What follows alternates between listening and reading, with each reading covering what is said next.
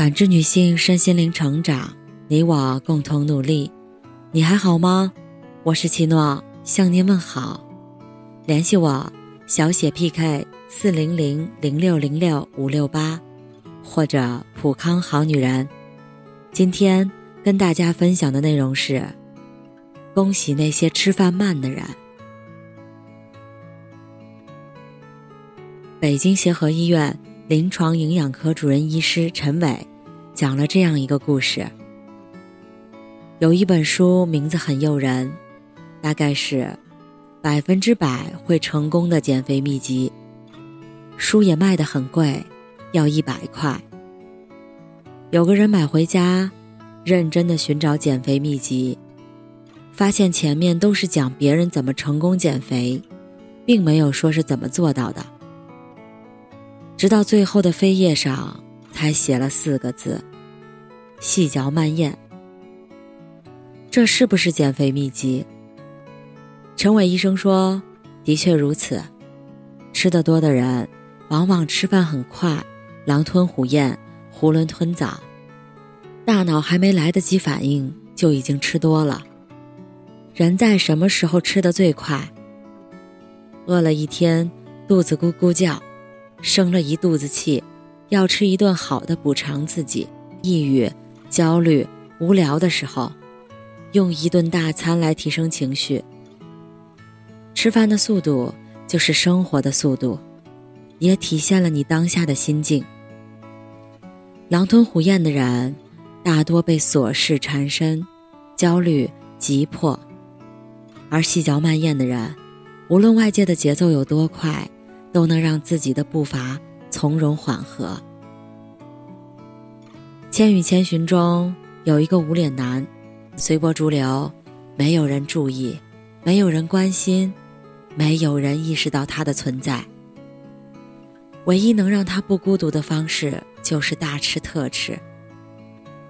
有人说，无脸男吞下去的不是食物，而是缓解孤独的药。的确，糖能产生大量的多巴胺，让人感到快乐。热量能给人深深的安抚和安全感。美国加州大学洛杉矶分校人类营养中心研究表明，百分之七十五体重超标的人，潜意识里把吃东西当做一种自我安慰的方式。唯有爱与美食不可辜负，没有什么是一顿烧烤不能解决的。如果不能，那就两顿。饿不饿？不如我煮碗面给你吃。这些台词金句无时无刻不在提醒我们，吃能让你快乐。但在酒足饭饱之后，被吞下的情绪往往卷土重来，再加上吃太多的后悔，心情反而变得更糟了。用饮食来管理情绪，不但不能真正改善情绪，还牺牲了自己的健康。美国一家招聘网站曾经对三千名白领进行调查，结果显示，每四个人中有一个人在工作后体重增加近十磅，百分之十的人胖了二十磅，这就是工作肥。导致长胖的三个因素是：久坐、疲劳和压力性进食。面对压力时，我们会更容易接受高热量的零食。甜的、咸的、脆的，不知不觉吃了很多，最后发现，原来我不是饿，是嘴巴太寂寞。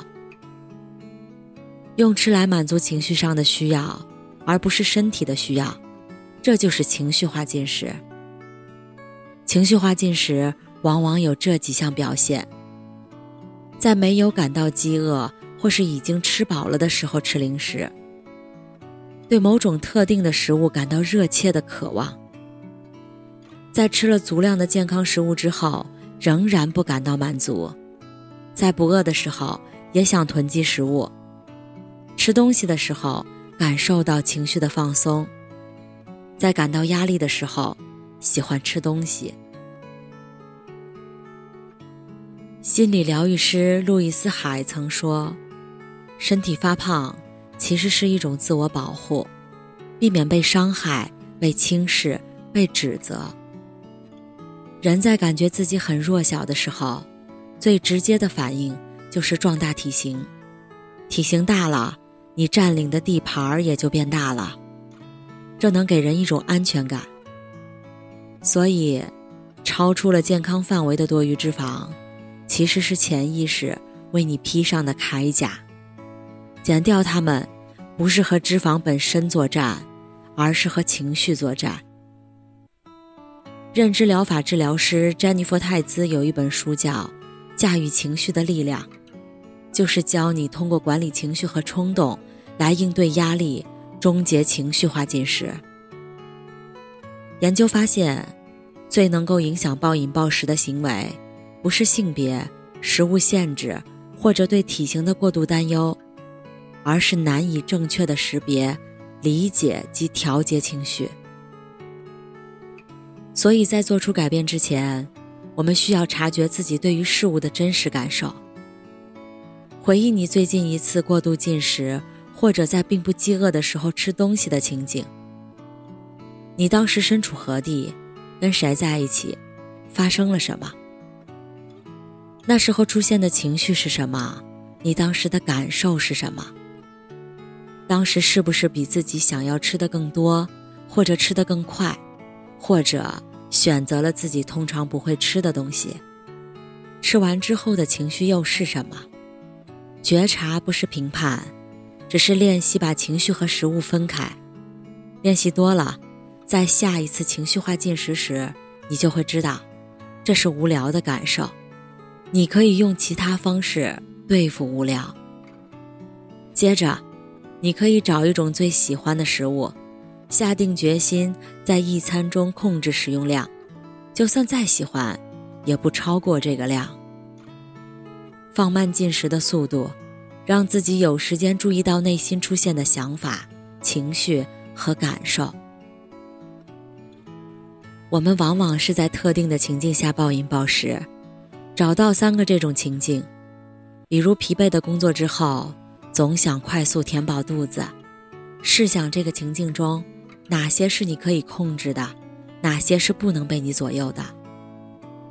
我无法控制工作的疲惫和下班时间，但是能在快下班的时候吃一点健康食物，以免到家狼吞虎咽。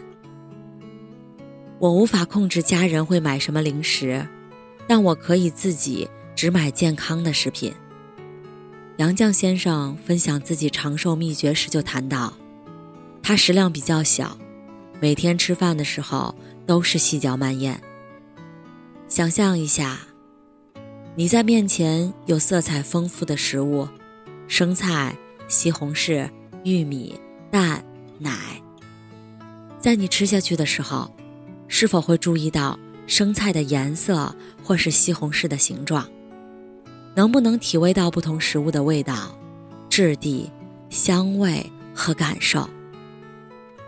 我们可能会花上几个小时去准备食物，但到了吃的时候，反而草草了事，连品尝自己的手艺都来不及。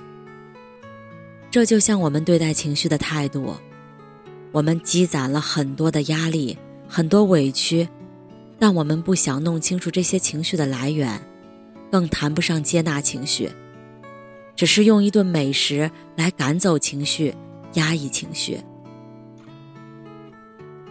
看过一个原本吃饭很快的男生的分享，有意识的控制吃饭速度一个月后，他发现，慢慢咀嚼带来的改变远不止体重，还有的是内心对食物的改变。会有目的的远离科技和干扰，坐在有阳光的户外，或在餐厅的桌子上，吃饭让我觉得很特别，很放松。我慢慢注意到，吃进去的每一口是什么味道，更重要的是知道了什么分量对于我来说是刚好。整个用餐过程，我感到很快乐。这种细细品味、慢慢感受的心境，正是很多人最稀缺的。每一种情绪和习惯，都是我们对待生活的态度。你能细细品味食物，品味情绪，才能真正的品味人生。感谢您的收听和陪伴。如果喜欢，可以关注我，联系我，参与健康自测。我们下期再见。